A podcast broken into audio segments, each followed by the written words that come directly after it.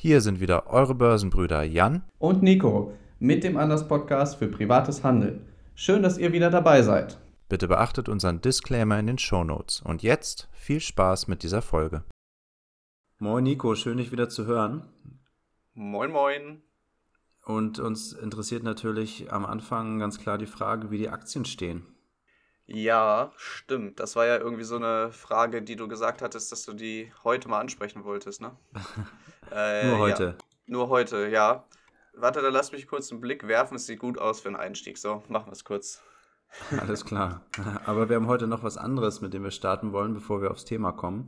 Wir wollen eine neue Rubrik einführen und einfach mal sagen, was hat uns in der letzten Woche beschäftigt börsentechnisch, äh, was ist uns aufgefallen. Dann leg doch gleich mal vor, was hat dich denn die Börsenwoche über beschäftigt? Was war deine größte Erkenntnis oder welche Aktie hast du beobachtet? Was geht da bei dir ab?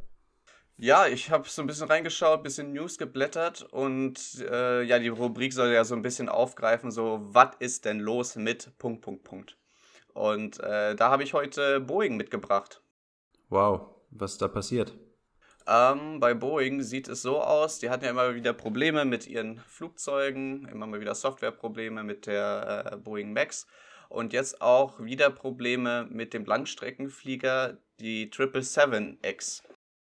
Und da ist es so, dass die Zulassungsbehörde von den USA dort für diese Fluggeschichten darauf hingewiesen hat, dass die Flieger nicht bereit sind für die Zulassung und dass es auch nicht vor Ende 2023 der Fall sein dürfte.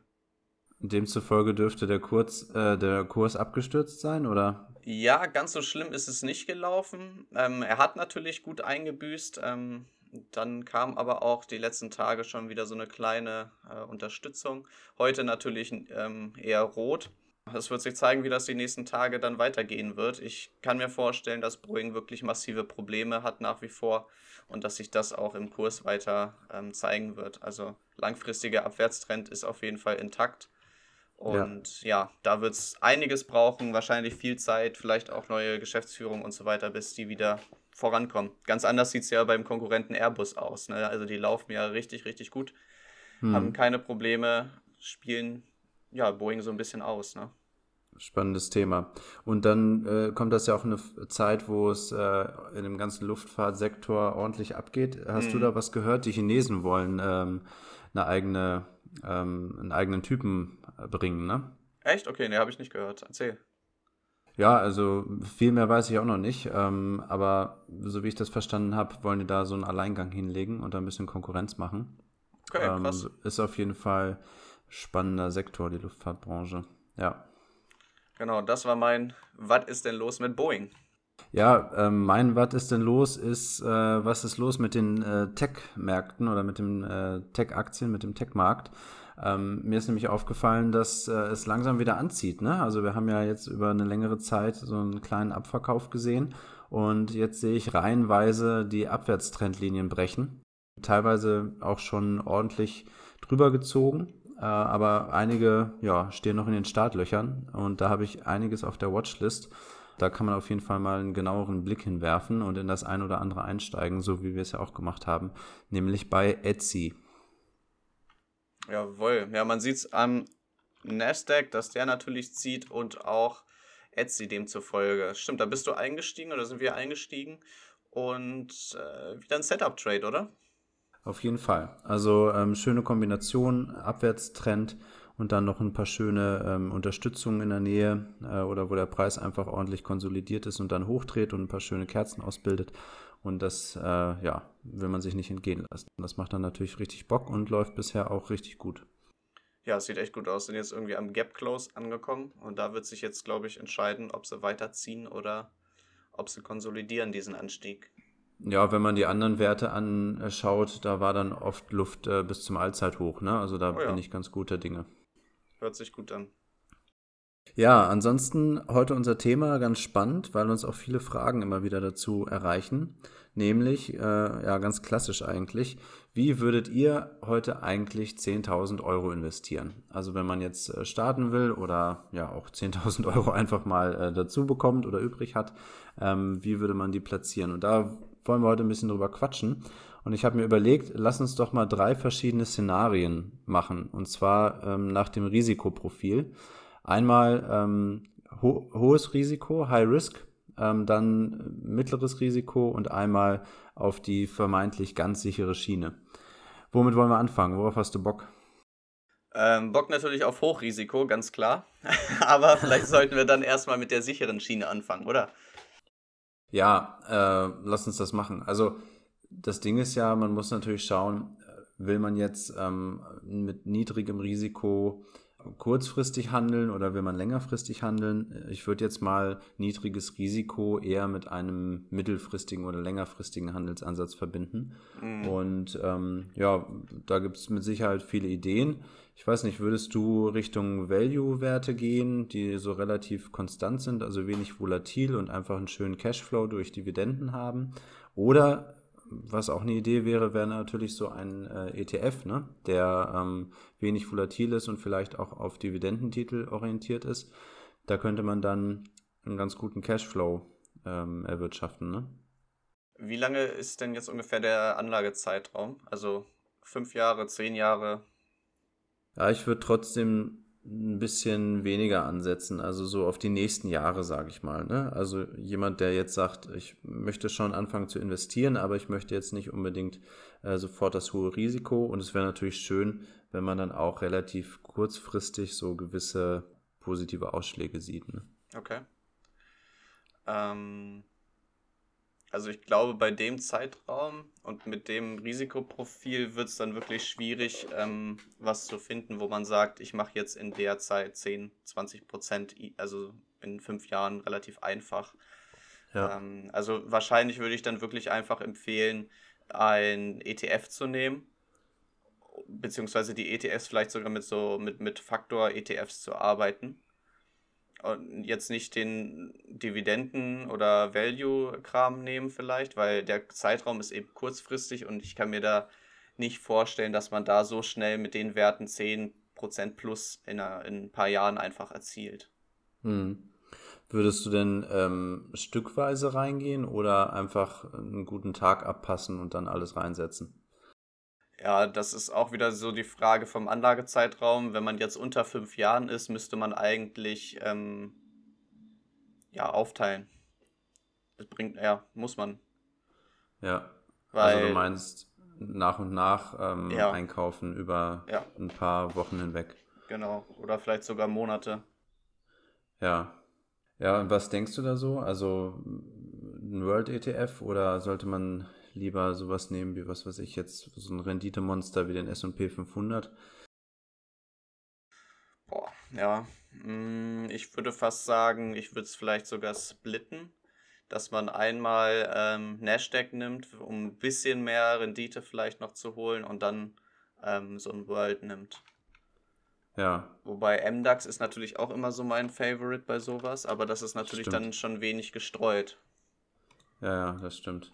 Ja, gut, der Vorteil ist natürlich, also wenn man nur in ETFs geht, dann hat man halt wirklich vom Risikoprofil her, ist das ganz interessant und zur Not lässt man dann halt ein bisschen liegen. Deswegen wäre es natürlich auch schön, wenn da so ein bisschen was dann auch an Dividenden fließt, ne? Wenn man dann schon nicht über die Kursgewinne groß kommt. Mhm. Aber. Ja, gut, dann, könnt, ja, dann könnte man vielleicht einen Faktor ETF nehmen, der halt Dividenden irgendwie im Fokus hat dann wäre es halt ein Ausschüttender. Das heißt, du hättest dann schon Cashflow. Ja. Ja, das ist ja nicht unbedingt verkehrt. Ne? Also bei dem Anlagezeitraum ja. ähm, ist das ja kein Problem. Ja, und Einzelwerte äh, ist in dem Risikoprofil eigentlich schwierig, ne? Also ja, selbst ich, wenn man jetzt ganz, machen. wenn man ganz solide Sachen nimmt.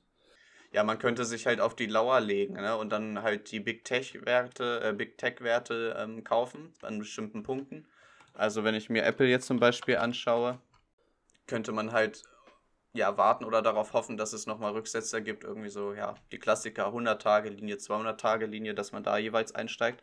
Aber mhm. ich würde das tatsächlich auf das mittlere Profil dann zuschneiden. Ja, verstehe. Also in, in dem Risikoprofil sagst du äh, eher ETF und keine Einzelwerte, ne? Ja. Ja, dann lass uns doch da gleich äh, zu übergehen. Also wenn ich jetzt mit einem mittleren Risikoprofil rangehe, ähm, könnte ich mir vorstellen, dass man, ja, also 10.000 Euro jetzt in zu viele Teile zerschneiden, würde ich persönlich nicht machen. Mhm. Ähm, also ich könnte mir halt vorstellen, dass man so ähm, zum Beispiel fünf äh, Häppchen macht und dann in verschiedene Branchen halt reingeht. Ne? Also äh, da kann man ja auch auf die Großen gehen, die jetzt, äh, ich sag mal, eine vermeintliche Sicherheit äh, bieten. Ne? Also beispielsweise Microsoft jetzt aus dem Tech-Bereich und da dann, wie du sagst, halt einfach einen guten Zeitpunkt abpassen. Äh, bei Finanzen könnte man zum Beispiel Mastercard nehmen. Wenn man Konsum mit reinnimmt, dann Starbucks zum Beispiel äh, oder Unilever. Und dann im E-Commerce könnte man sich noch was schnappen, so ein Klassiker wie Amazon. Ne? Was hältst du davon? Ja, könnte man tatsächlich auch machen. Dann ist man ein bisschen weg von den ETFs ist natürlich vom Risiko schon etwas höher, muss man dann auch sagen. Also ähm, man muss dann auch gewisses Händchen haben oder Glück haben, dass man die zu guten Zeitpunkten kauft. Ähm, du hattest jetzt Unilever auch genannt. Ja. Schaue ich nochmal, wie die so laufen. Ja gut. Ja, kann man theoretisch auch kaufen. Die sind natürlich jetzt auch schon eine gewisse prozentuale Strecke gelaufen hier. 15, 16 Prozent. Ja. Ja, alle, die ich genannt habe, sind äh, gerade jetzt nicht im Durchschnittslevel, ne, sondern äh, relativ gut gelaufen. Aber eben äh, aus meiner Sicht relativ solide, ne? Und vor allem auch überwiegend Dividendenzahler. Ich weiß gar nicht, Amazon zahlen die Dividende mittlerweile? Nee, ne? Nee, nee, nee. Ja, aber bei den anderen weiß ich es. Also ähm, da hat man ja dann auch einen ganz guten Anteil.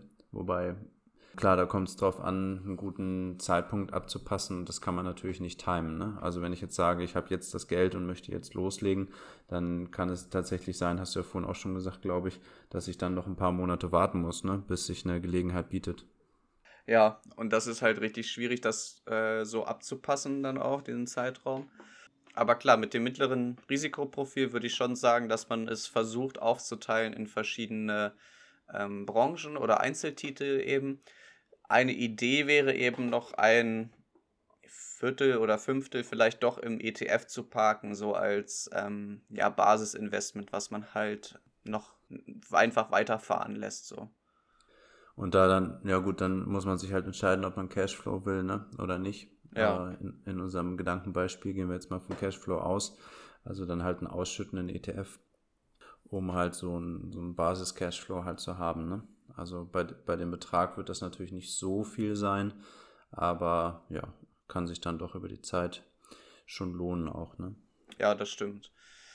Wichtig ist eigentlich, dass man dann wirklich investiert und anfängt, weil äh, wenn man es halt nur liegen lässt. Ich habe heute ja in der Insta-Story auch gepostet, hier äh, Strafzinsen bei der IG Lieber werden ausgeweitet. Ähm, ich denke, wir können da nur noch ein paar Monate wahrscheinlich darauf warten, bis das auch bei anderen Banken dann wieder angepasst wird und verschärft wird. Ja. Und äh, ja, da verliert man halt wirklich Geld.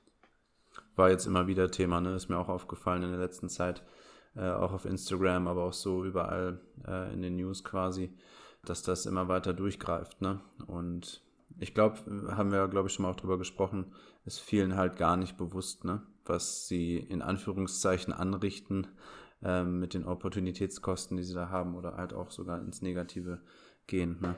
Ja, das Schlimme ist, glaube ich, oder was da stattfindet, ist so der Kampf zwischen Angst vor der Börse, die man einfach hat, und dem, dem anderen so, ja, ich verliere ja doch irgendwo Geld. Also ich glaube, die Leute hm. wissen das vielleicht schon, aber ich glaube, die Angst oder Unwissenheit ist einfach noch größer vor der Börse teilweise. Also das ist wirklich, wenn man manchmal mit Leuten spricht, sehr erschreckend.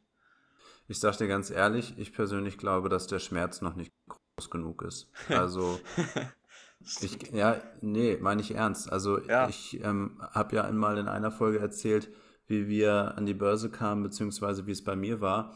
Und äh, bei mir war einfach der Schmerz, diese Erkenntnis zu sehen, du kommst so einfach nicht vom Fleck. Also du kannst sparen, aber es bringt dir halt nichts, wenn das auf dem Konto liegt. Und das hat mich einfach gewurmt. Und dieses Gefühl hat mich letztendlich dazu gebracht, ähm, diese Angst oder diese Schwelle zu überwinden und zu sagen, egal, dann gehe ich an die Börse. Und ähm, auch wenn das äh, mehr Risiko bedeutet, mache ich das lieber, als wirklich zu, zu sehen, wie mein Geld hier schmilzt. Und mein Tipp ist, wenn, also der Trend ist ja gerade schon da, dass immer mehr Leute sich mit der Börse auch auseinandersetzen. mein Tipp ist, sobald das den wirklich Otto-Normalverbraucher trifft, also wenn man auch schon für kleinere Einlagen auf dem Tagesgeldkonto zum Beispiel ähm, Strafzinsen zahlen muss oder ähm, Gebühren erhoben werden für alle Kontotypen oder so, dann wirst du nochmal einen richtigen Run haben, weil dann ist dieser Schmerzpunkt getroffen und dann tut es so weh, dass die Leute sagen, okay, ich muss mich unbedingt nach anderen äh, ja, Optionen umschauen. Aber vorher wird das nicht passieren. Also da ist man, glaube ich, einfach zu, zu sehr in seinem Film und äh, in seiner Tradition, sage ich mal, in seinem, in seinem Finanzmindset ja. und äh, tut halt nichts und hofft halt einfach äh, typischerweise darauf, ach ja, in ein paar Jahren wird es bestimmt wieder besser. Ja, stimmt. Ja, da muss ich dir recht geben. Also dann müssen diese Werte noch weiter runtergesetzt werden, ab dem die Negativzinsen äh, greifen. Also sind ja jetzt 50.000 Euro, das ist ja schon eine Stange Geld, bis man das irgendwie rumliegen hat auf dem Tagesgeld. Äh, das, das dauert, sage ich jetzt mal. Ne? Ähm, ja. Aber ja, wenn das dann irgendwie bei 20 äh, oder 15.000 irgendwann mal liegt. Auf jeden Fall. Und wie gesagt, man, man muss, also ich muss für mich ganz klar so sagen, wenn, wenn man heute noch, was weiß ich, 6, 7 Prozent Zinsen bekommen würde, dann wäre ich wahrscheinlich nicht an der Börse. Ne? Also das letztendlich war das dieser Overkill, ähm, der mich dann dazu gebracht hat. Ja, aber lass uns zurückgehen zum Thema. Also im mittleren Risikoprofil auf jeden Fall siehst du auch so, dass man da sich Klassiker raussuchen sollte. Bekannte Aktien, große Unternehmen, die schon lange am Markt sind. Idealerweise Cashflow und ja, wichtig aber auch einen guten Einstiegszeitpunkt abpassen. Ne? Ja, also Cashflow zumindest, wenn man den Fokus darauf legen möchte. Ähm, ich, ich weiß halt nicht ganz genau, ob sich das bei 10.000 Euro schon so richtig lohnt, da auf Cashflow zu setzen, denn die Beträge, die man dann bekommt, die sind jetzt nicht sonderlich hoch. Äh, mhm. vor allem bei dem Anlagezeitraum ähm, ist es dann relativ egal, sage ich jetzt mal, dass man da, keine Ahnung, 50 oder 70, 100 Euro an Dividende bekommt. Aber besser als nichts, ne? ganz klar. Naja gut, wenn ich jetzt mal mit ähm, großzügig 5% äh, Dividendenrendite zum Beispiel rechne, äh, sind das 500 Euro, die da rausfließen würden. Das wäre schon ja, gut. In, in, Ordnung, glaube ich, für den einen oder anderen. Ne? Ja gut, dann hast du aber auch keine Werte wie Microsoft dabei oder äh, Amazon oder sonst was, ne? Ja, das stimmt. Also da sind die Renditen natürlich jetzt bei den Preisen äh, sehr viel geringer ne? und bewegen sich zwischen 1, irgendwas und 3, ja. irgendwas Prozent. Ne? Dann müsstest du wiederum so auf die High-Dividend-Player setzen, so Verizon, ähm, was Texas ist da noch Instruments. So genau, E.ON, sowas in die Richtung. Ja. Ja, psychologisch ist auch der Klassiker, wenn man natürlich ein US-Unternehmen nimmt, dass man dann halt vierteljährlich was spürt, ne? Zum Beispiel auch Cola fällt mir ein. Ja. Ähm, so, das könnte man natürlich machen, das ist dann so ein bisschen unterstützend, ne? Mhm. Ja. Jetzt kommen wir mal äh, zum High-Risk-Setup. Jetzt bin ich mal gespannt. Also du hast dich ja schon drauf gefreut. Dann sag doch mal, wenn ich dir jetzt 10.000 Euro überweise aufs Verrechnungskonto, was machst du wirklich damit? Ja, ich habe da tatsächlich so meine Tech-Werte, in die ich dann gehen würde. Ähm, ich würde da konsequent auf Tech-Werte setzen, die ähm, ja entweder ein Setup haben oder zukünftig am Markt ja, erfolgsversprechend sind. Ich denke da nur an äh, ja, Tech- und Pharma-Werte, also Insight mhm. zum Beispiel, also I-N-C-Y-T-E. Ja. Ähm, die haben, glaube ich, sehr großes Potenzial nach oben, was noch ähm, auszuschöpfen ist. Teladoc, Fastly, das sind alles solche kleineren Beta-Tech-Unternehmen, wo ich dann tatsächlich reingehen würde und ähm, mit dem Geld, mit 10.000 Euro, lässt sich da schon einiges bewegen. Ja, und zur Ergänzung einfach nur als Idee, ne? Ähm, Akamai, Square, Shopify, Thermo Fisher, Cloudflare, äh, VeriSign, alles so äh, Namen, die man kennt, wenn man im, im Tech-Bereich unterwegs ist, ne? Ganz genau. Wie gesagt, das sind halt Ideen, die wir da äußern. Muss sich jeder selber Gedanken drüber machen. Ja. Aber ich glaube, das sind interessante Ideen, die man dann definitiv auf dem Schirm haben sollte. Wo bist du gerade drin? Also von jetzt, wo wir da gerade drüber sprechen. Also ich habe Thermo Fisher im Depot. Ja, habe ich auch. Ähm, Shop, Shopify bin ich schon wieder losgeworden. Und das war übrigens auch etwas, wo ich mich extrem drüber geärgert habe. Also da hätte ich den, den Run noch mitnehmen können. Das äh, ging nochmal ordentlich weiter. Bei Salesforce bist du drin, ne? Ähm, ja, bin ich noch drin, genau.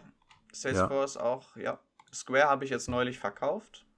Okay. Habe meine Prozente da mitgenommen. Ich hoffe, dass ich die nochmal weiter unten einsammeln kann. Äh, Stichwort Mhm. 100-Tage-Linie, dass die nochmal angetestet wird und dann bin ich wieder dabei.